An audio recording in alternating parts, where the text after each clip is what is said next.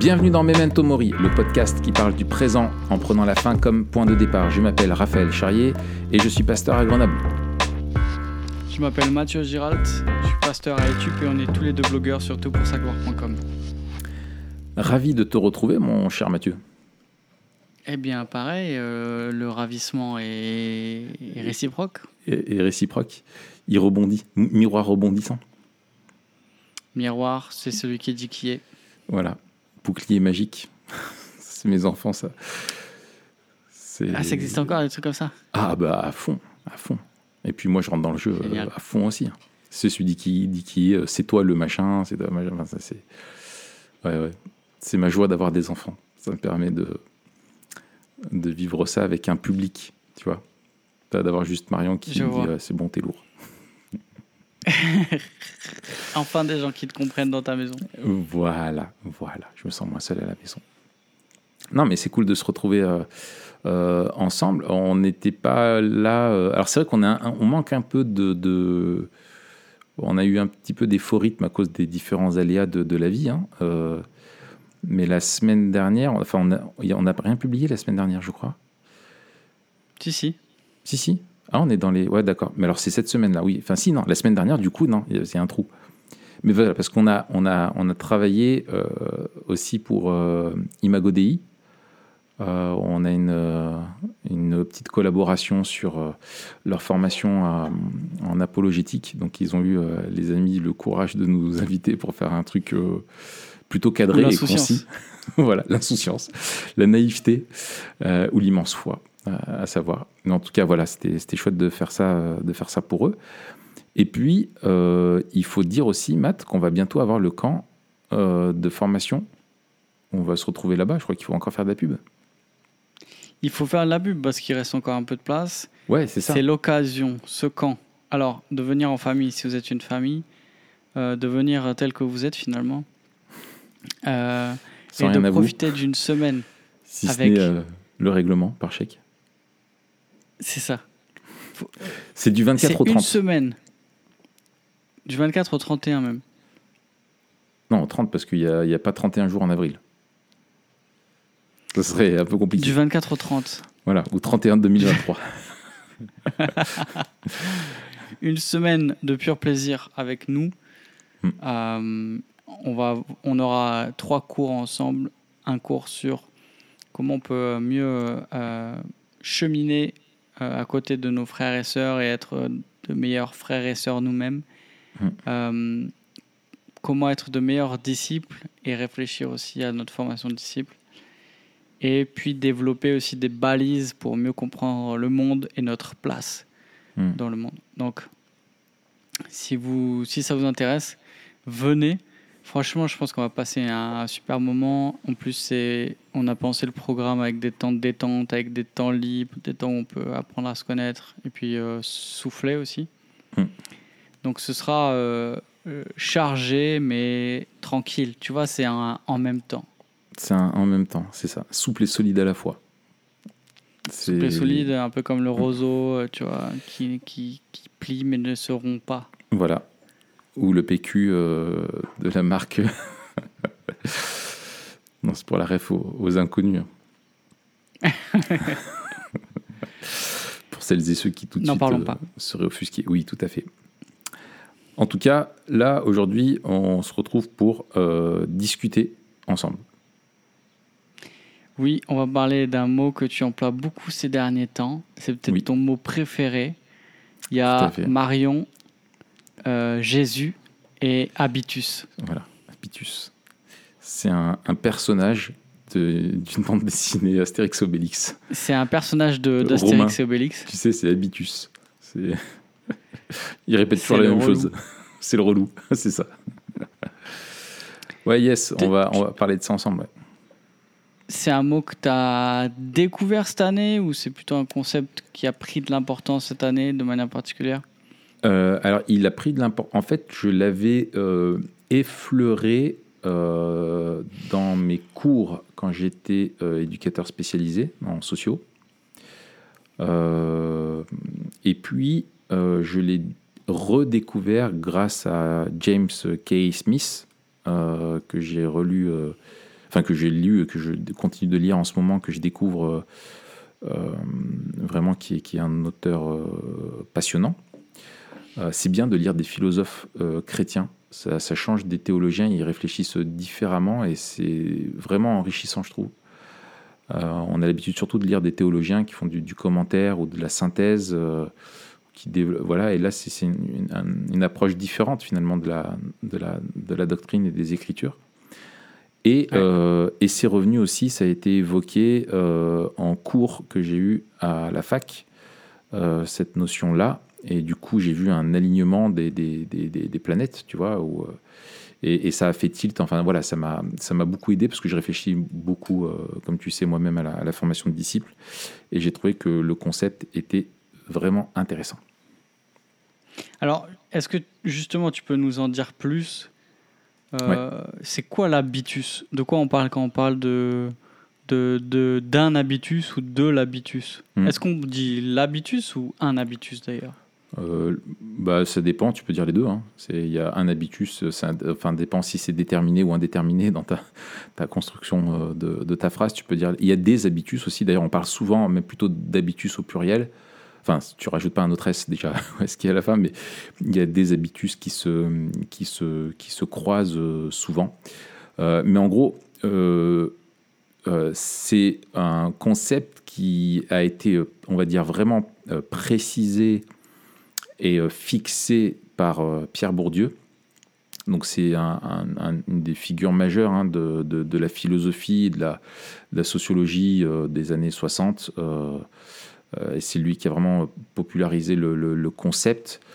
Euh, qui pour lui en fait est essentiel pour comprendre euh, le fonctionnement du comportement social, du comportement humain. et en gros, tous les travaux de Pierre Bourdieu, c'était de théoriser l'action. C'est pourquoi on se comporte comme on se comporte.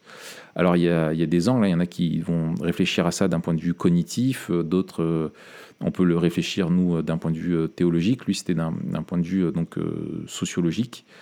Et, en fait, ce qu'il a développé, c'est qu'un un comportement qui nous semble à nous tout à fait naturel est en fait le fruit d'un habitus. D'un habitus, c'est-à-dire un, héritage qu'on a reçu, qu'on a intégré et qui euh, définit finalement comment on se comporte aujourd'hui et comment on se comportera dans, euh, dans, dans, le futur, euh, si, on veut, si on veut faire la chose simplement. Donc quand j'ai dit ça, je dis rien. il faut un peu développer. je fais, je fais la, la version simple Hein, ouais, s'il te plaît, donne-nous donne peut-être une citation qui est euh, assez simple pour qu'on ah puisse euh, saisir vraiment l'essence ah, du truc. D'accord, ok, d'accord, ok. après tout, on a fait un truc sur euh, Servide, hein, c'est ça? Sirvelde, ouais. Sirvelde, ouais, voilà, donc on peut bien faire un truc sur Bourdieu. Hein. Après, tu me diras, une fois qu'on a fait Sirvelde, on peut y aller. donc en fait, Bourdieu. C'est vrai. Il, dit, donc ça c'est c'est la, la, définition de ce que sont les, les habitus. Euh, il dit ça, donc c'est dans le sens pratique, hein, qui est un peu un de ses ouvrages euh, majeurs.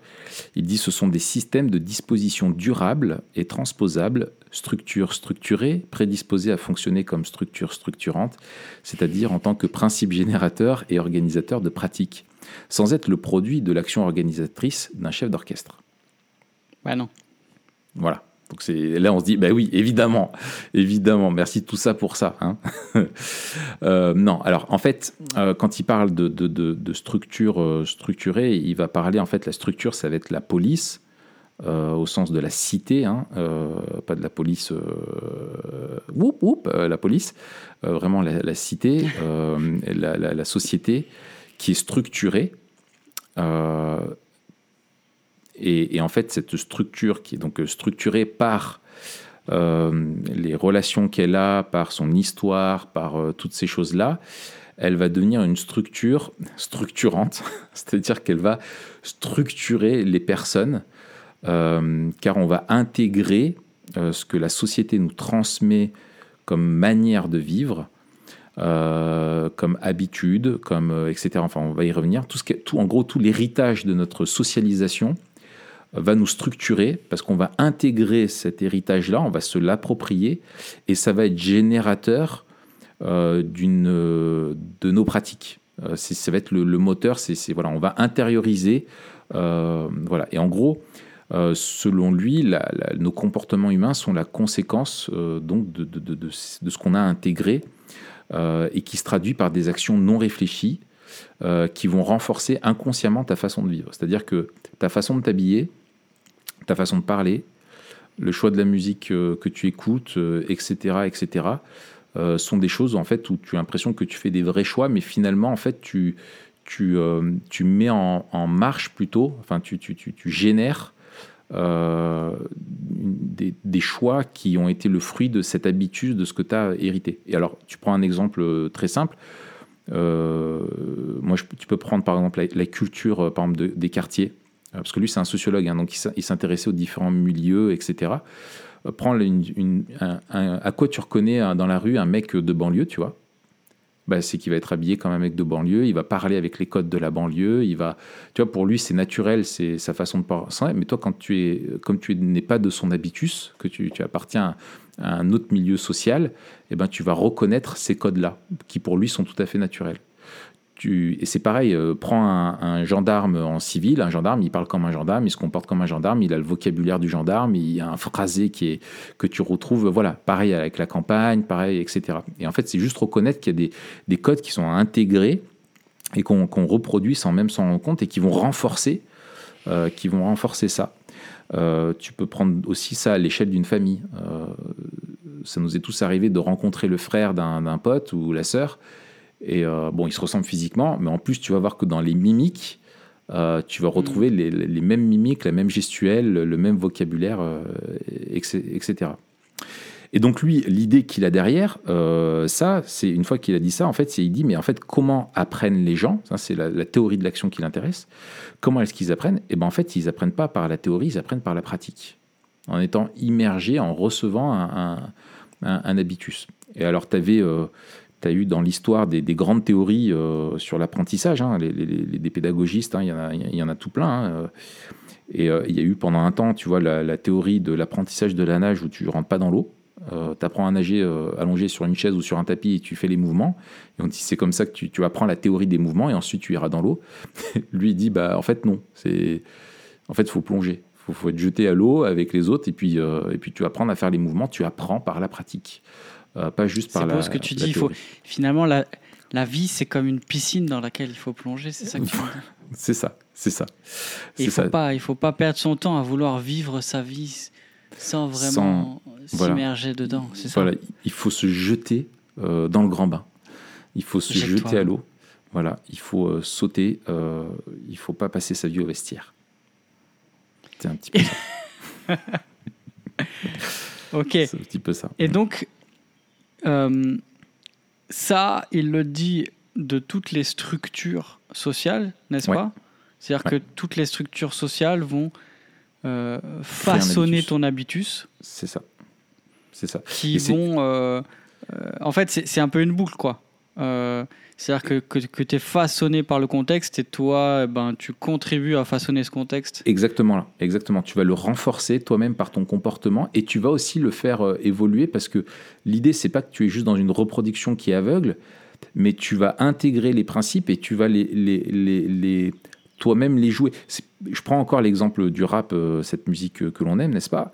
Euh, si tu es rappeur, tu as grandi dans les codes du rap, tu veux faire du rap, au début tu vas rapper comme les autres, parce que tu vas reproduire euh, des gestuels, euh, un phrasé, etc. Et puis, à force de baigner dedans, en fait, ça va toi-même te structurer, mais avec aussi ta personnalité, tu vas créer euh, peut-être des choses nouvelles dans le rap, tu vois, et tu vas innover là-dedans, mais et donc tu vas faire évoluer, tu vas enrichir euh, tu vois, le, le, le, donc cette musique-là par, ton, euh, par ta pratique, tu vois. Et donc, tu vas participer à, à, le, à le façonner euh, toi-même.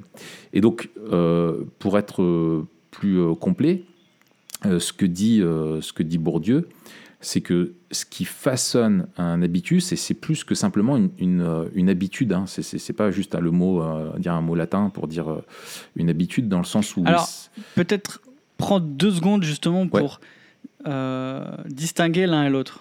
Ouais, c'est ça. Donc une habitude, une, habitude une habitude, une habitude, on va y arriver. Une habitude, c'est simplement une reproduction d'un d'un comportement que tu as appris ou d'un geste que tu as appris. Par exemple, tu apprends à reproduire apprends à faire tes lacets. Donc, euh, tu apprends à faire tes lacets et tu vas reproduire. Et à force de faire et refaire, voilà, ça devient une habitude. Et après, c'est ça la force. On avait parlé de Atomic Habits. La force des habitudes, c'est que tu t'interroges pas quand tu les fais. Euh, et aujourd'hui, quand tu fais ton lacet, bah, tu te poses pas la question. Alors, je fais la boucle, la petite boucle dans la grande boucle, je passe autour du, du machin et je gna, Non, tu fais tes lacets euh, de façon automatique. Pareil pour conduire, etc. Mais l'habitus, c'est pas une habitude dans le sens où euh, voilà, il s'agirait simplement d'une reproduction d'un comportement inculqué, mais c'est plutôt l'idée que euh, c'est une puissance euh, intérieure génératrice après de ton comportement. C'est ce qui va présider à tes choix. C'est la même chose, tu retrouves ça avec le concept d'imaginaire social chez Charles Taylor sur la, la, question de comment on se façonne une vision du monde, où en fait tu as reçu typiquement, euh, des gens qui vont être des grands euh, humanistes n'auront pas lu les grands humanistes. Rares sont ceux les personnes. Par contre, ils auront intégré dans leur imaginaire des films, des séries, des personnes qui vont donner un exemple, etc. Euh, une vision humaniste et par, euh, par touche comme ça un petit peu artistique vont comprendre ce qu'est l'humanisme. Tu vois, vraiment, c'est plus une, pas une théorie, mais vraiment un imaginaire qui va se développer de valeurs, de, etc. Et du coup, ça va être leur vision du monde. Mais si tu leur quels sont les grands penseurs humanistes, il y en a plein, ils ne sauront pas dire qui c'est. Ou ils vont juste te connaître un nom, tu vois. Euh, voilà. Hmm. Et donc, en fait, là, l'habitus, c'est vraiment cette notion sur, au niveau du comportement, de la manière de vivre. C'est que ça va être façonné par les histoires euh, qu'on va te raconter, euh, les expériences euh, que tu vas faire, la répétition, bien entendu, également d'habitudes. Qui vont, en fait, les habitudes font partie de, de, de, l'habitus, des valeurs qu'on va te transmettre, aussi d'un vocabulaire qu'on va t'inculquer, qui va t'aider à, penser la chose, euh, euh, et, qui va se traduire après par une façon d'être, une manière de vivre. Et c'est vraiment ça, en fait, l'habitus produit une certaine manière de vivre, pas juste simplement une, somme d'habitudes, mais c'est une vraie, euh, une vraie manière de vivre. Donc, est-ce que tu dirais que quelque part, l'habitus, c'est un peu à l'intersection entre notre manière de voir le monde et notre manière de vivre dans le monde. C'est ça. C'est pas juste quelque chose, c'est pas juste quelque chose de, de pratique et d'externe, c'est pas juste quelque chose de théorique et d'interne, mais c'est mais mais c'est quelque chose en fait qui va euh, euh, inscrire, qui va développer ta vision du monde dans ton agir en fait. C'est ça, c'est ça, et qui va le renforcer. Et tu as l'idée euh, chez Bourdieu hmm. en fait que ça crée une résilience Ensuite, euh, c'est-à-dire qu'une capacité à, résister, à revenir à, à, la, forme initiale, euh, c'est-à-dire tu vas, c'est ce qui fait que par exemple, si tu vas euh, comme un je prends toujours cette... coussin à mémoire de forme. Exactement.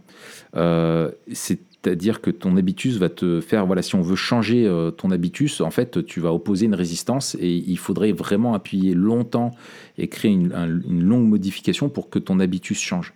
Parce qu'il est générateur d'un comportement et ça crée comme un moteur intérieur. Euh, je prends l'exemple, si demain tu apprends l'histoire de la Chine et tu apprends le chinois, euh, si tu vas vivre en Chine, bah, tu vas galérer. tu vois, c'est pas en apprenant l'histoire et, et, en connaissant la langue que tu vas. voilà, parce que tu es français, en fait et tu as un habitus de français, tu as des, certaines manières de faire, etc. il y a des choses, et c'est en vivant, à force de vivre vraiment comme un Chinois longtemps, que tu vas entendre les histoires, que tu vas te faire aux valeurs, que tu vas faire des expériences encore et encore euh, avec eux, que tu vas apprendre à vivre selon leur habitude, leur rythme, que tu vas petit à petit devenir euh, chinois. Tu vois? Et en fait, on parle beaucoup là, pendant la, campagne d'assimilation. De, euh, finalement, ça rejoint cette question-là. Tu vois. Donc si je comprends bien, parce que l'habitus, parce que euh, euh, les habitudes font partie de l'habitus, mais que l'habitus euh, est plus grand que les habitudes, il faut agir plus que sur les habitudes pour changer son habitus, même si en agissant sur tes habitudes, tu vas commencer à réformer ton habitus. C'est ça. En fait, je pense que Bourdieu dirait qu'il faut travailler les deux ensemble. Et ça, c'est très. Euh, et ça rejoint notre anthropologie. Tu sais, où est-ce qu'on dit, bah, c'est, euh, est-ce qu'il faut d'abord euh, euh, est-ce qu'on est d'abord un esprit? Il faut d'abord comprendre pour qu'ensuite notre corps euh, fonctionne et, mette en pratique Ou est-ce qu'il faut mettre en pratique pour que notre esprit euh, comprenne? Bah, En fait, on, a une vision, on a une vision vraiment unie de, l'être mmh. humain. et, en fait, c'est les deux. Et les deux vont se renforcer. Donc c'est vraiment euh, travailler sur euh, les deux. Et en fait, euh, ce que dit, Alan Kreider, un, historien de, de, l'Église qui a travaillé sur les premiers siècles, il dit que l'habitus est renforcé par les histoires, les petites histoires de notre famille et de notre communauté, ainsi que les grandes histoires qui sous-tendent notre culture. L'habitus est également formé par l'exemple. Et ça, c'est quelque chose de très important, l'exemple celui de nos parents, de nos pères, de nos modèles, c'est-à-dire des personnes qui ont une autorité euh, dans notre vie. Et par-dessus tout, l'habitus se forme par la répétition, par la simple physique de faire les choses encore et encore de sorte qu'elles deviennent habituelles, réflexes et portées par notre corps. Euh, et ça, en fait, euh, ce qui est intéressant avec, dans cet exemple-là, moi je reprends celui que tu trouves dans les Écritures, alors que tu vas regarder avec Jésus. Euh, là, je suis en train de relire l'Exode avec le plan euh, TPSG là. Eh bien, et en fait, euh, et en fait, bah, tu vois dans l'Exode. Alors quand tu penses à ça, souvent on se dit, ben, comment ils ont fait? Ça faisait, ils ont été délivrés, ils ont vu les dix plaies d'Égypte. ils ont vu la mer s'ouvrir en deux, ils ont vu Dieu se révéler sur la, la montagne, euh, vraiment, là, tu te dis, waouh, c'est vraiment, ils en ont pris plein la tronche. Et puis, il y a Moïse qui, qui s'absente euh, quelques, quelques jours. Et les mecs, déjà, ils disent à Aaron, bah, vas-y, fais-nous un veau d'or. Et toi, quand tu es lecteur, tu te dis, mais attends, mais ils ont vécu tout ça, comment ils ont fait? Mais sauf que toi, euh, tu as lu juste que 400 ans, tu as lu une phrase qui dit qu'ils ont passé 400 ans là-bas et que Dieu s'est souvenu de ses promesses. mais en fait, eux, ils ont mmh. vécu pendant 400 ans avec l'habitus égyptien. Et ça crée cette résilience-là. Et, et, en fait, étant perdus, euh, ils ont voulu retourner à ce qu'ils connaissaient. Et c'est ce que tu vois, hein, tu as, ce refrain-là, hein, c'est Ah, mais quand on était en Égypte, euh, et en fait, ils se refont un imaginaire de l'Égypte. En fait, oh, au moins on avait ça, mais quand ils te lisent, euh, quand tu vois la situation qu'ils vivaient, c'était pas ce qu'ils imaginaient après. Enfin, tu vois, c'est pas ce qu'ils regrettent dans le désert. Il y, a une grande différence. Et en fait, bah, que, que, que, va faire Dieu pendant, pendant 40 ans? Et ben en fait, il va leur créer un nouvel habitus. Euh, et, en fait, quand tu réfléchis toutes les choses, tu vois, pourquoi il y a le pain sans levain Pourquoi ils devaient manger que du pain sans levain C'est parce qu'ils ont dû fuir dans la précipitation et Dieu a dit faites du pain, attendez pas que la pâte monte et vous ferez ça en souvenir. Donc tu as une habitude où tu manges, pas le temps de niaiser, exactement. Tu as une habitude où tu manges du pain, qui est du pain sans levain, et qui en même temps te raconte une histoire. Donc en même temps que tu pratiques de manger ce pain-là, à chaque fois tu te dis ah oui, je sais pourquoi nous on mange du pain sans levain, c'est parce qu'on a dû fuir et ça nous rappelle l'histoire. Tu vois, donc la pratique te rappelle l'histoire.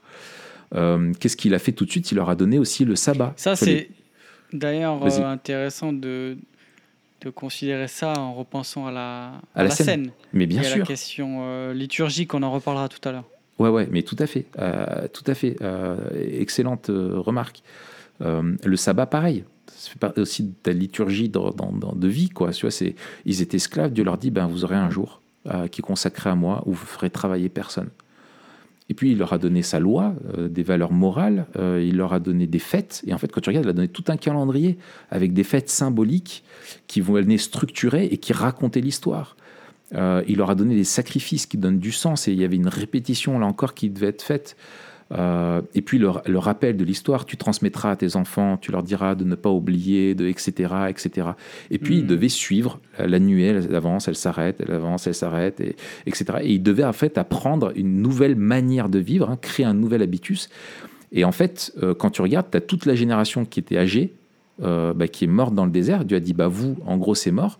Comme si il fallait qu'une nouvelle génération, finalement, vive 40 ans euh, donc euh, euh, les les, les, les, plus jeunes avaient 40 ans, et en fait on passait 40 ans sans connaître l'Égypte, mais par contre en connaissant la loi de Dieu, etc., en étant conduit par Moïse et tout ça, pour pouvoir vivre dans la terre promise, non pas comme des Égyptiens euh, qui auraient un nouveau Dieu, mais vraiment comme le peuple de Dieu. Euh, et, c'est ça qui est, euh, et c'est ça qui est, beau. Et en fait, quand tu relis, je pense à 1 Pierre 1, 18, tu as ce texte hein, où il rappelle en fait comment est-ce qu'on a été racheté. Et en fait, la Pierre dit, voilà, c'est pas, il parle aux chrétiens en disant, c'est pas, vous avez été racheté de vos péchés, mais il dit, vous avez été racheté de la vaine manière de vivre que vous aviez hérité de vos pères. Et en fait, euh, le péché se traduit par une manière de vivre, quoi, par un comportement qui est, etc. Mm. Et en fait, on est racheté de tout ça, pas juste des actes, mais vraiment d'une manière de vivre pour être consacré à vivre d'une nouvelle manière. Donc c'est hyper intéressant. Ça me rappelle aussi euh, euh, le passage dans, dans 1 Corinthiens 4, là, au verset, je crois que c'est 17. Attends, je regarde. Ouais, c'est ça. Mm. Voici donc ce que je dis et ce que je déclare dans le Seigneur, c'est que vous ne devez plus marcher comme les païens qui marchent selon la vanité de leurs pensées. Ils ont l'intelligence obscurcie, étranger la vie de Dieu, à cause de l'ignorance qui est en eux, à cause de l'endurcissement de leur cœur. Et après, il dit, verset 20, Mais vous, ce n'est pas ainsi que vous avez appris Christ. Exactement. Vous avez été instruit à vous dépouiller, eu égard à votre vie passée. Et donc, il y a une, nous, on voit souvent ça aussi juste comme un, un switch un peu on-off. Mhm. Parce que aussi Paul, il, il, emploie souvent des termes euh, en lien avec euh, un vocabulaire légal, euh, où c'est voilà, justifié, etc. racheté, où, il y a un changement de statut. Mais là, mhm. ce que je trouve intéressant, c'est qu'il y a la notion de d'avoir appris de ne plus être comme ça, euh, et il parle d'être renouvelé dans l'esprit de votre intelligence. C'est ça. Et il y, a cette notion d'apprentissage et de déconstruction hmm. pour reconstruire de nouvelles habitudes, un nouvel habitus. Euh, et que la vie chrétienne, il y a une dimension vraiment euh, euh eh bien, instantanée, on va dire, eu égard à notre statut devant Dieu. Mais toute la notion de la sanctification relue à la lumière de l'habitude, c'est c'est très intéressant. Ouais, ouais, et, c'est ce qui t'aide à. Moi, des fois, je vois, il y a des. Moi, j'ai eu déjà des, des, des, chrétiens, tu vois, des enfants de chrétiens, euh, genre, euh, tu sais, qui se sont convertis dix fois entre leurs 4 ans et leurs 10 ans. Euh, authentiquement, hein, je veux dire, enfin vraiment, qui, qui, étaient vraiment, qui sont toujours restés attachés au Seigneur, mais qui ont grandi, comme on dit, entre deux pages de Bible. Euh, et qui finalement avaient reçu un, habitus euh, par leurs parents euh, qui était cohérent à, ce que demandent les Écritures, qui était vraiment intégré dans leur, dans leur époque. Hein, et, qui, et en fait, le jour où le, Saint-Esprit les a sauvés, en, gros, il a embrasé ça, et tu vois, il a donné vie à, tout ça. Et, finalement, le changement, et c'est ce qui explique beaucoup, c'est que ils disent, ben, le changement, en fait, ta conversion, dans ton comportement, ils ne voyaient pas trop de changement et ils savent pas trop du coup quand le situer parce qu'ils avaient appris à vivre comme, euh, comme des chrétiens. Hmm. Et ils ont du mal à comprendre que quelqu'un qui se convertit à 50 ans, euh, qui n'a jamais eu euh, grandi dans la, dans la qui a jamais reçu d'éducation chrétienne, qui découvre la Bible à 50 ans, mais qui a une vie complètement décousue et vraiment selon le monde et caractérisée vraiment par différents péchés, addictions, vices, etc va galérer des années et des années, euh, et peut-être même toute sa vie, avant de se sortir de, cette, euh, de cet habitus. Parce que ça crée cette résilience. Là encore, c'est intégré en nous. Et je pense que Bourdieu décrit en fait une réalité qui est euh, sociologiquement biblique, enfin qui est, qui est, biblique. Les, théologiens le reprennent très volontiers. Ça met un mot sur une réalité aussi anthropologique de comment on fonctionne. c'est que les habitudes sont ancrées euh, en nous, euh, nos valeurs sont ancrées en nous, nos vices sont ancrés en nous, dans notre manière de vivre, et on est vraiment racheté de nos péchés, bien entendu, du point de vue légal, mais d'une manière de vivre, et, on, a, on doit apprendre à se dépouiller, euh, comme il dit dans, dans, Éphésiens, tu vois, et, de notre ancienne nature et apprendre à, revêtir Christ à vivre selon une nouvelle manière, à apprendre à marcher par l'esprit, à, à apprendre à vivre d'une manière digne de l'évangile. Et en fait, quand tu regardes tous, à chaque fois, c'est dans le Nouveau Testament, c'est un truc qu'il faudrait refaire. Si tu prends tous les vivres, euh, vous devez vivre ou vivons ou vivez, etc. En fait, c'est pas juste euh, sachez, vous Non, vous sachez Non. Sachez Oui, c'est pas. Oui, ça dépend ça. ce que tu veux dire. Sachez, c'est l'impératif, euh, la deuxième voilà. personne du Exactement. pluriel du verbe savoir. voilà. oui. Donc c'est très, bien. Non, mais j'avais peur de faire une Franck Ribéry, tu vois. donc euh, c'est pas juste. euh, c'est- donc c'est pas juste sachez, c'est vivez, vivez d'une Mhm. manière euh, conforme à, à l'évangile. Mais quand tu as un, un christianisme qui se rabougrit à juste une question d'adhésion à un corpus de doctrine, en fait, tu oublies ça. Euh, Mhm. T'oublies ça. Et que c'est vraiment une transformation. Et donc, c'est finalement, ouais, c'est- ça rejoint vraiment la, la- la notion euh, biblique de, de sanctification. Quoi.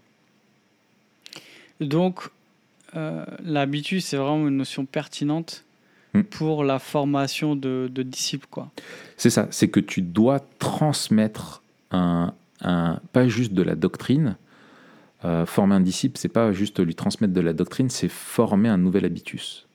Euh, c'est lui Mm. apprendre à vivre en disciple. Euh, ça rejoint ce qu'on disait euh, juste avant. Et c'est euh, Kay Smith, James Kay Smith, hein, dont je parlais tout à l'heure, qui disait que l'habitus s'acquiert, qu'il s'apprend par des pédagogies incarnées qui, de manière oblique, allusive, subtile, travaillent sur le corps et orientent ainsi toute la personne. Avoir été ainsi éduqué, c'est être devenu une nouvelle personne. Et en fait, euh, euh, quand tu regardes euh, ce qu'a fait Jésus avec, avec, avec les disciples, c'est qu'il a pris le temps, finalement, de leur transmettre un habitus. Et en fait, leur formation, c'est ça, un habitus conforme en fait au royaume de Dieu. Comment on vit, c'est quoi savoir vivre selon le royaume de Dieu. Et il leur a donné tout un programme. Il leur a donné une nouvelle histoire. Il leur a donné une, destinée. Voilà où est-ce d'où vous venez. Voilà où est-ce que vous allez. Voilà comment vivre ici. Voilà comment nourrir sa relation avec Dieu. Voilà comment euh, euh, la gestion de sa relation avec son prochain, la, gestion de sa relation au bien, euh, etc., etc. Il leur a appris, toutes, ces choses-là. Et donc en fait, quand tu formes un disciple, effectivement, tu dois transmettre un habitus. Donc ça, ça, ça, ça souligne aussi la, la pertinence et l'importance de, de, de l'intégration. Tout à l'heure, tu parlais de l'immersion du disciple dans la communauté aussi. C'est ça. Et, et- et ça, en fait, Parce c'est. que je pense que les deux, les deux, les deux, comment on dit, les deux, les deux trous un petit peu dans la raquette. Euh, finalement, c'est une vision très sécularisée du Ouais. discipulat, à savoir un discipulat qui est à la fois très intellectuel et, euh, et très individuel. C'est ça. Et puis qui, qui, et qui est euh, vraiment axé sur des grandes vérités euh, eschatologiques, euh, mais, mais qui finalement n'ont pas. on, on oublie de montrer l'impact qu'elles doivent avoir dans notre manière de vivre et que ça doit transformer notre manière de vivre. Et euh, si je reprends ce que dit euh, euh, Crader aussi, hein, Alan Crader, là c'est dans un autre bouquin, il a été, celui-là il est, attends, est-ce que je l'ai là? Euh, mince, il est où? Il a été publié chez Excel 6. C'est un, un petit bouquin sur, qui reprend son gros bouquin. Alors attends. Hop. Voilà, ça va rajouter un peu du bazar au bureau, mais on n'est plus ça près. C'est celui-là. Je le montre hein, pour ceux qui sur, Catéchèse, euh, baptême et mission. Voilà. Leçon Catéchèse, baptême pour l'Église d'aujourd'hui. Voilà, donc c'est dans la collection Perspective Anabaptiste chez les éditions euh, Excel 6. Euh, et en fait, il dit, euh, il dit ceci, il dit la pédagogie mise en œuvre par les premiers chrétiens avait pour but de s'assurer qu'il ne s'agissait pas pour la personne de réfléchir à une nouvelle manière de vivre, Euh, d'accord Donc d'abord de réfléchir à, à vraiment ce à quoi Jésus a appelé, mais plutôt de vivre selon une nouvelle manière de penser. Euh, et en fait, eux, ils partaient du, du présupposé de dire, mais en fait, Jésus, Jésus est roi. Euh, Jésus est ton roi, tu veux être son disciple? Euh, et ben, il faut pas d'abord que tu commences à comprendre qui il est, etc. Il faut que tu apprennes à vivre selon sa volonté.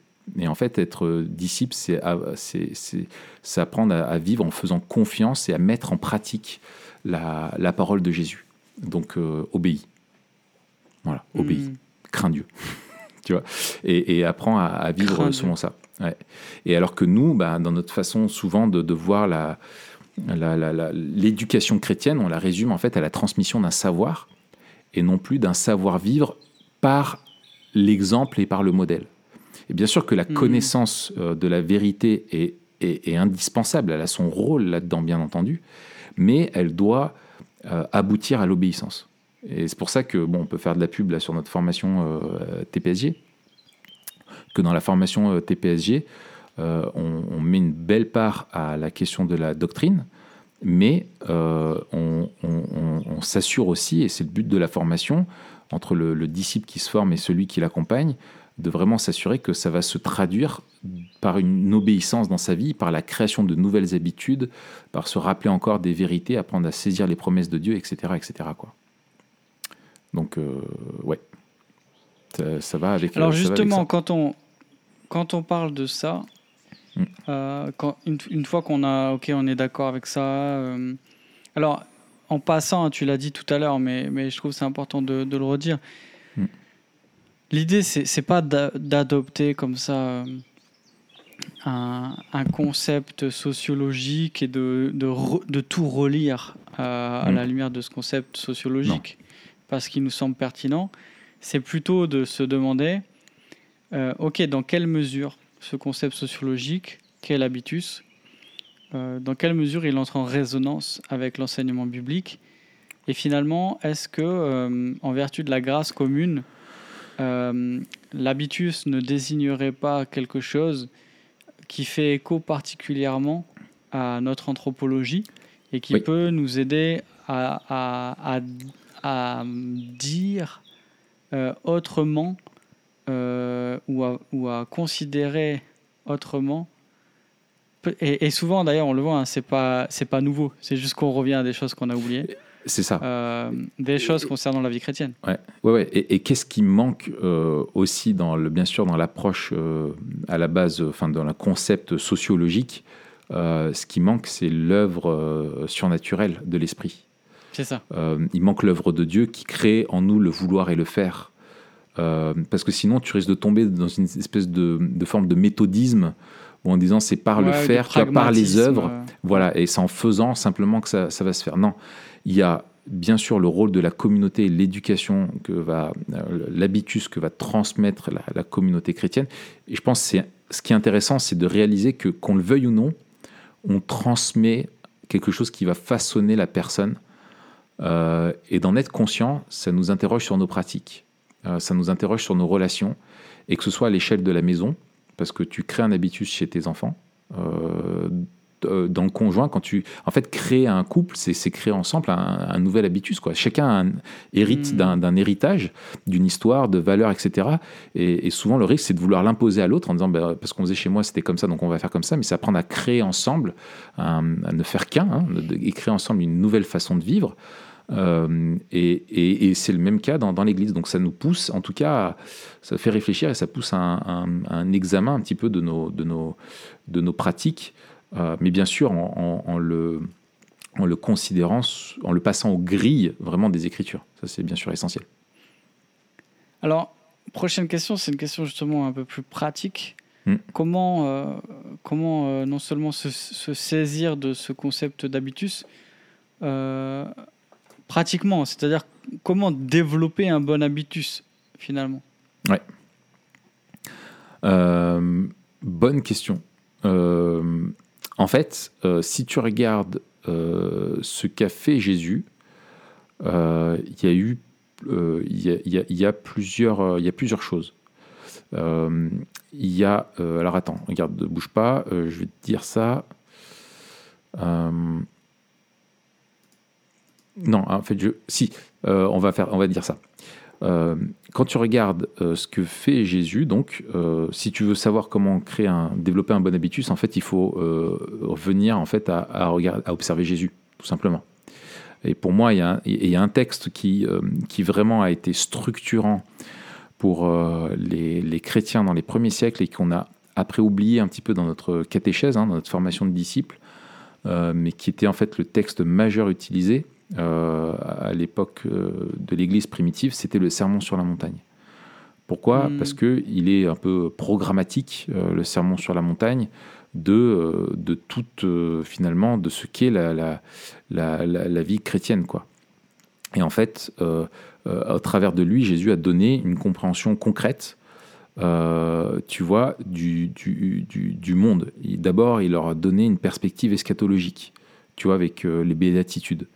Euh, il rappelle leur rôle sur Terre. Tu vois, c'est quoi ton rôle sur Terre? C'est d'être euh, lumière. Euh, il rappelle quel est son rôle à lui aussi vis-à-vis de la loi et de l'histoire. C'est son rôle, c'est de pas, ce n'est pas d'abolir, mais d'accomplir, d'accomplir la loi. comment, du coup, comprendre notre obéissance à la loi selon ce que dit Jésus? Par rapport au meurtre, par rapport à l'adultère, par rapport au divorce, etc. vous avez entendu, mais, mais moi je vous dis, hein, toutes ces, répétitions-là. Il leur apprend aussi comment se comporter avec son prochain, euh, comment le bénir, comment l'aimer, comment se repentir, euh, à qui, comment pardonner, hein, ne pas simplement aimer celui qui t'aime, c'est facile, mais vous, voilà comment vous devez pratiquer l'amour, c'est aimer aussi vos, vos, ennemis, bénir ceux qui vous maudissent, etc. Comment vivre aussi sa piété. Euh, il leur a appris comment prier, et même la prière, euh, quand tu prends le Notre Père, te rappelle, euh, finalement, te crée un, participe à l'habitus, à l'histoire. Tu te rappelles de, qui est Dieu et de où il est et de ce qu'il fait. Il est Père éternel, il est, souverain, il est saint, il est celui qui me donne, il est celui qui me pardonne, il est celui qui me délivre, et il est celui qui régnera jusqu'à la fin des temps. Et, apprendre à prier selon ce modèle-là, structurer aussi euh, structurer aussi ça. Et puis, bien sûr, comme on le disait, euh, je disais tout à l'heure euh, brièvement, la relation au bien matériel et aux soucis de la vie. Donc, quand tu regardes après qu'a fait Jésus, en fait, il a fait trois choses. finalement, c'est qu'il a fait quatre choses. C'est un, l'imitation. la stratégie pour transmettre un habitus, c'est la transmission d'un modèle, d'une manière de vivre. Donc c'est pour ça qu'il a pris les disciples avec lui pendant trois ans pour les former euh, et pour qu'ils puissent apprendre à le connaître et à reproduire finalement sa vie. Donc c'est le rôle de l'imitation. Donc on a besoin de modèles qu'on va imiter de façon concrète. Donc il faut que dans l'Église, on ait des vraies relations euh, avec des personnes qui vont être des modèles. Alors des modèles, certains actifs, formels, d'autres informels, euh, de façon plus passive, mais on va observer des modèles. et des modèles qui vont aussi nous transmettre un enseignement. Deuxième chose dont on a besoin concrètement, euh, c'est Mike Breen qui parle de ça dans son bouquin euh, Building Discipleship euh, Culture. il dit ça marche aussi dans l'immersion. On a besoin d'être immergé dans la communauté. Donc de voir avec les autres et d'apprendre. En fait, tu à prier en priant avec les autres. Euh, tu apprends à, chanter, à adorer en étant immergé avec ça. Tu apprends à vivre ce que c'est que la communion fraternelle. Ça dépend à côté de qui tu t'assois, ça. c'est vrai qu'il y a ça. Tu apprends aussi la communion fraternelle bon, en la vivant. Euh, tu vois, tu peux, ça sert à rien de faire une mm. étude. Enfin, tu peux faire une étude biblique sur ce qu'est la communion fraternelle, mais la vivre, ça sera plus parlant. Euh, parce qu'il n'y a rien de plus puissant qu'un exemple. voilà, il y a, etc. donc l'immersion. Et tu apprends euh, aussi par l'enseignement, bien sûr, de la doctrine, hein, enseigner les vérités, c'est ce que Jésus a fait à, ses disciples. Et puis tu apprends aussi par la, euh, ce que lui va appeler l'apprentissage, euh, là c'est-à-dire la, dimension plus, plus concrète. si on prend un exemple, maintenant, si tu vas apprendre à quelqu'un ce qu'est la prière et comment prier, eh ben, il faut qu'il soit immergé dans la vie de l'Église et qu'il voit des gens prier il faut que tu lui donnes un exemple euh, de vie de prière, il faut que tu lui enseignes ce que disent les Écritures sur la prière, et il faut que tu le fasses prier. Il faut prier avec lui encore et encore et encore. Vois, ça, va être et, c'est en, mettant en pratique toutes ces choses-là euh, et par et encore, je répète l'importance de la répétition que ça va marcher. Et, ça, tu vois, moi je trouve que ça m'encourage, notamment, tu vois, pour une question concrète qui est celle de euh, de la, du culte personnel. Euh, mmh. L'importance de la régularité euh, pour créer cette résilience et, ça va me structurer petit à petit, où le, récit de, l'évangile, la, parole du, Seigneur va me, me, nourrir matin après matin, d'apprendre à prier encore et encore. Euh, voilà, c'est quelque chose qui va me structurer après dans, ma vie, qui va me, qui va me fortifier. Et puis il y a aussi toute la question finalement de la liturgie, mais là peut-être que je peux te, te laisser aussi en dire quelques mots, de la façon dont ça aide à, façonner l'habitus, non? Ouais, bah, justement, je trouve que la liturgie, elle est euh, à la croisée des, chemins de, plusieurs, euh, plusieurs choses que tu viens de nommer. Euh, dans la liturgie, il y a la notion d'histoire qui est très importante. Hmm. C'est-à-dire que dimanche après dimanche, alors quand on parle de liturgie, ici, nous, on parle surtout de la liturgie du, du dimanche matin, du, culte communautaire. Mais c'est, euh, par exemple, comme, euh, comme euh, Van Hooser en parlerait ou comme mm. James K. Smith en parlerait, mm. on est entouré de petites liturgies en fait. Mm. Ce sont plus que des routines, ce sont des, des, des, habitudes qui, qui sont des histoires. Dans laquelle à la fois nous sommes spectateurs et acteurs qui nous, qui nous façonnent en même temps qu'on les raconte. C'est ça, et ça raconte euh, notre relation à, Dieu, quoi. L'histoire et notre relation à Dieu, ça la structure et ça, l'organise, quoi. Et donc, dans, cette liturgie, c'est d'abord une histoire qu'on raconte ou qu'on devrait raconter.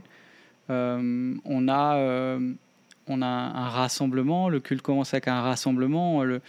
L'Église est vraiment l'Église parce qu'elle est assemblée, en fait. C'est l'assemblée, l'Église, hein, c'est celle qui se retrouve. Euh, devant, devant Dieu pour répondre à son appel. Et à la fin, l'Église est envoyée, elle est dispersée, jusqu'à la semaine d'après, où on, rejoue cela. Et euh, pendant le temps où on est rassemblé, eh bien, on se rappelle euh, la grandeur de Dieu, on se rappelle sa beauté, sa gloire, on se rappelle. La distance en tant que, que, créature, mais aussi en tant que créature corrompue par le péché mais on se rappelle que euh, Dieu nous a fait grâce et, euh, et porté par cette grâce, on, veut se mettre à son écoute, se laisser euh, façonner par sa parole et puis venir manger à sa table. La, mhm. liturgie de la scène est peut-être celle qui, ces derniers temps, moi, me touche le plus parce que dans toute la Bible, on voit que c'est l'acte le, plus beau de communion qui est à chaque fois euh, célébré, c'est le repas. Il y a un repas qui, qui, vient sceller chaque alliance et le, et le repas est un rappel euh, de l'alliance. Et, et c'est à la fois un, festin euh, qui nous rappelle l'alliance passée, mais aussi qui nous rappelle le, le, le, repas à venir, le festin à venir. Mm. Et, mm, mm. Alors, petite parenthèse, mais j'ai trouvé ça tellement beau que je le partage. Je lisais un article, c'était Peter Leithart, euh, je lisais, qui, qui parlait du, du, linceul de Jésus et, mhm. qui, qui, et qui disait tout. Euh, il, parlait des, du symbolisme des, des épices qui, qui étaient euh, utilisées pour l'embaumement. Et il disait en fait qu'il y, avait deux dimensions en fait dans, dans, les épices qui étaient employées. Il y avait la dimension royale et, la, et la dimension du mariage. Et il dit en fait ces, ces épices soulignaient à la, à, la fois la, fonction royale, mais aussi c'était des épices qui étaient utilisées. Et, quand on lit dans la Bible, on, voit euh, les allusions au Cantique des Cantiques.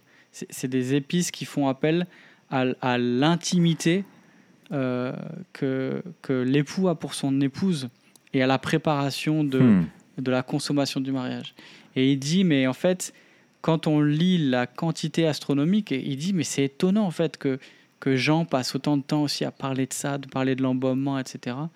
Et il dit mais en fait on, s'imagine que Jésus une fois ressuscité, sa peau avait été imbibée de, de, ces, de cet embaumement et qu'il sentait l'arôme de l'époux qui s'est préparé pour son épouse. Waouh Et là tu dis, c'est, c'est, magnifique de, considérer ça et de dire, dès la résurrection, ça annonce la, réunion avec, avec l'Église, tu vois.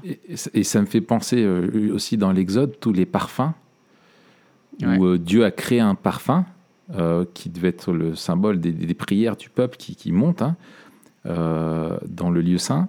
Et c'est un parfum, il dit en gros, il est unique. Euh, tu dois pas t'en mettre hmm. sur le corps, tu, le sens que là. on n'a pas le droit de le refaire. Voilà, tu n'as pas le droit de le refaire, il est, il est unique, il y a une composition, voilà, c'est ton Chanel numéro 5, quoi, tu vois, mais c'est celui de l'hôtel, tu touches pas. Et, euh, et c'est le parfum de Dieu, quoi. Et je trouvais ça, je me dis, Mm. mais comme Dieu parle au sang, tu vois, le repas, le, enfin voilà, Dieu s'adresse à notre humanité, fait, quoi, ouais. dans, dans- dans ce qu'on est. Hein, c'est, euh, ouais, ouais. Et surtout, comme le- les odeurs créent le souvenir, je trouve. C'est ça aussi qui est, Ouais, qui est, qui est génial. Enfin bref. ouais où tu associes beau, vraiment une odeur à, à Ah une ouais. personne ou à un événement, à un endroit, à Ouais, un moment. Ouais, ouais, ouais. T'arrives à un endroit, tu ressens l'odeur, tu te dis, waouh, t'as tous les souvenirs qui, te ça, reviennent en tête. C'est, le gros flashback, quoi. Et donc, il y a- il y, a cette notion d'histoire dans la liturgie là, qui, est, qui est extrêmement forte, mais il y a aussi la notion de, euh, d'habitude. Mhm. Euh, en répétant cela, la liturgie devient quelque chose qui nous, qui nous façonne et dans laquelle on entre.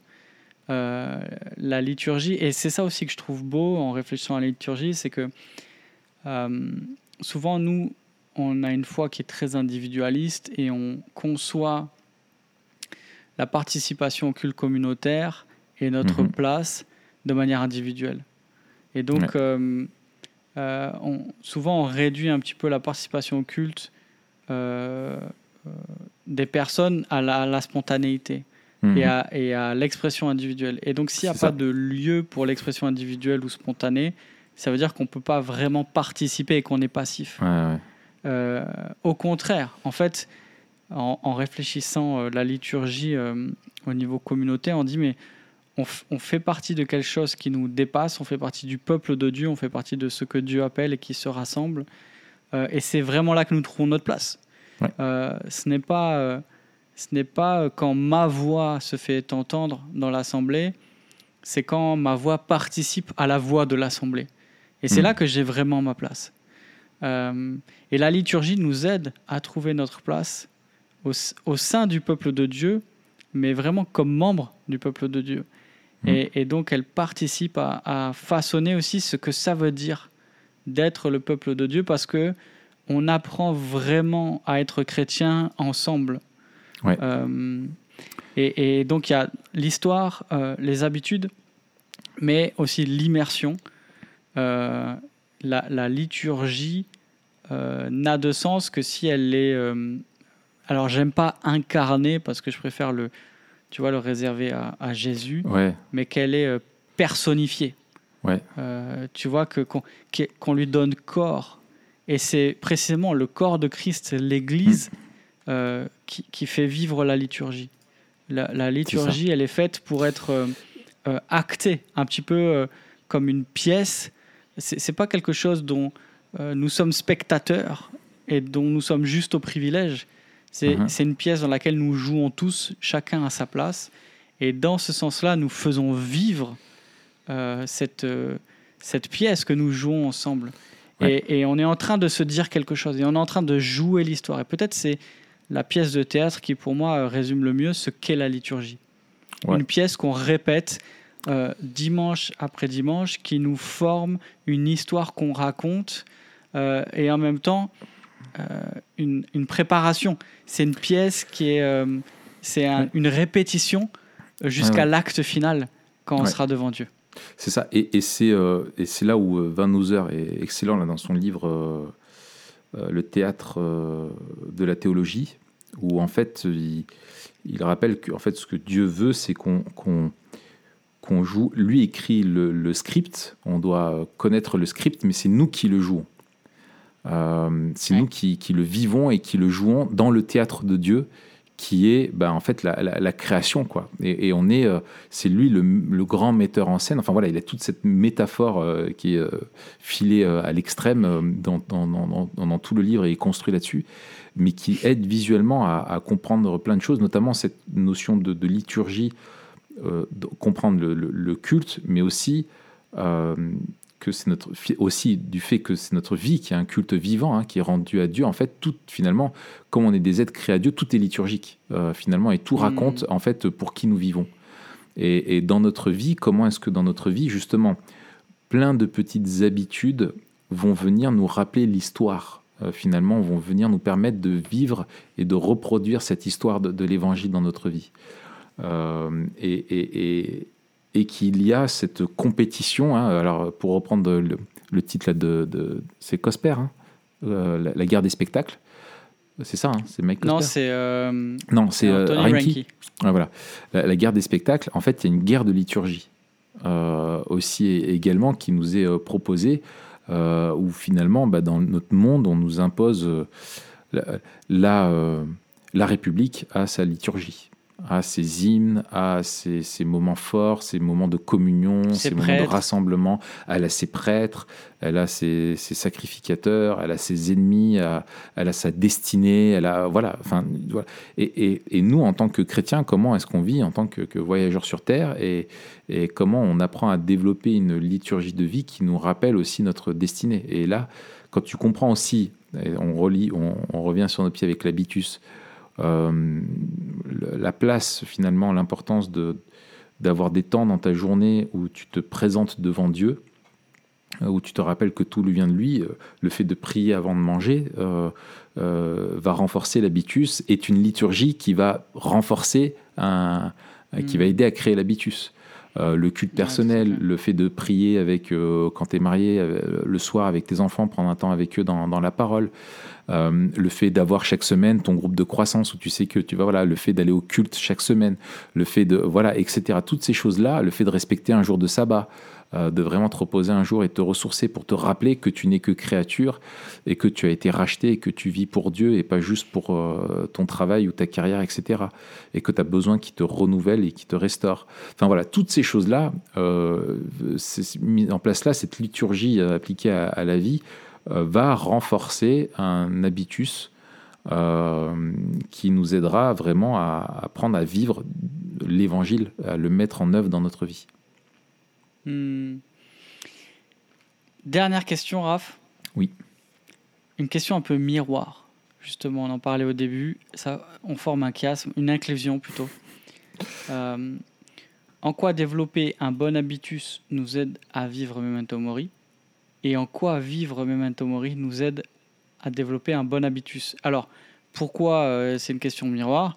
Eh bien, parce qu'on l'a dit, euh, l'habitus nous aide à vivre et vivre nous aide à forger notre habitus.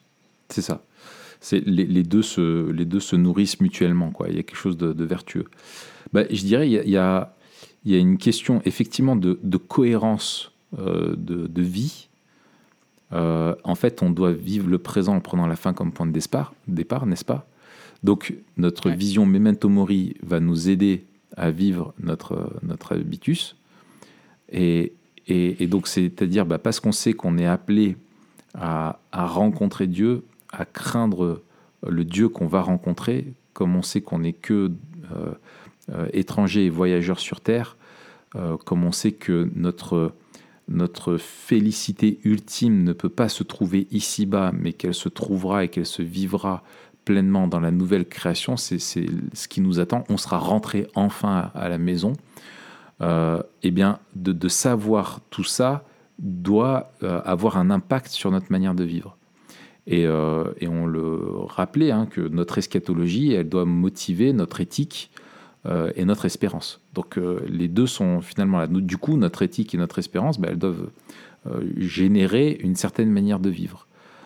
Donc, donc voilà, ça c'est pour le, comment le memento mori peut nourrir notre, notre, notre, notre habitus. Et comment notre habitus, c'est quoi l'autre façon de... Attends, comment t'as posé le truc? Désolé, j'ai... Comment développer un bon habitus nous aide à vivre Memento Mori Ouais. et vivre Memento Mori nous aide à développer un bon habitus. Ouais. Bon, ben en fait, j'ai répondu à la deuxième. Mais en fait, la première, c'est justement, c'est de se dire, en fait, je dois développer un habitus qui n'est pas... euh, je dois apprendre à vivre euh, à Memento Mori et ne pas vivre euh, comme si justement il n'y avait pas cette, cet appel, comme s'il n'y avait pas cette eschatologie, comme s'il n'y avait pas cette, cette destinée euh, qui était là, et comme si je devais trouver mon idéal et mon épanouissement dans ce monde-là.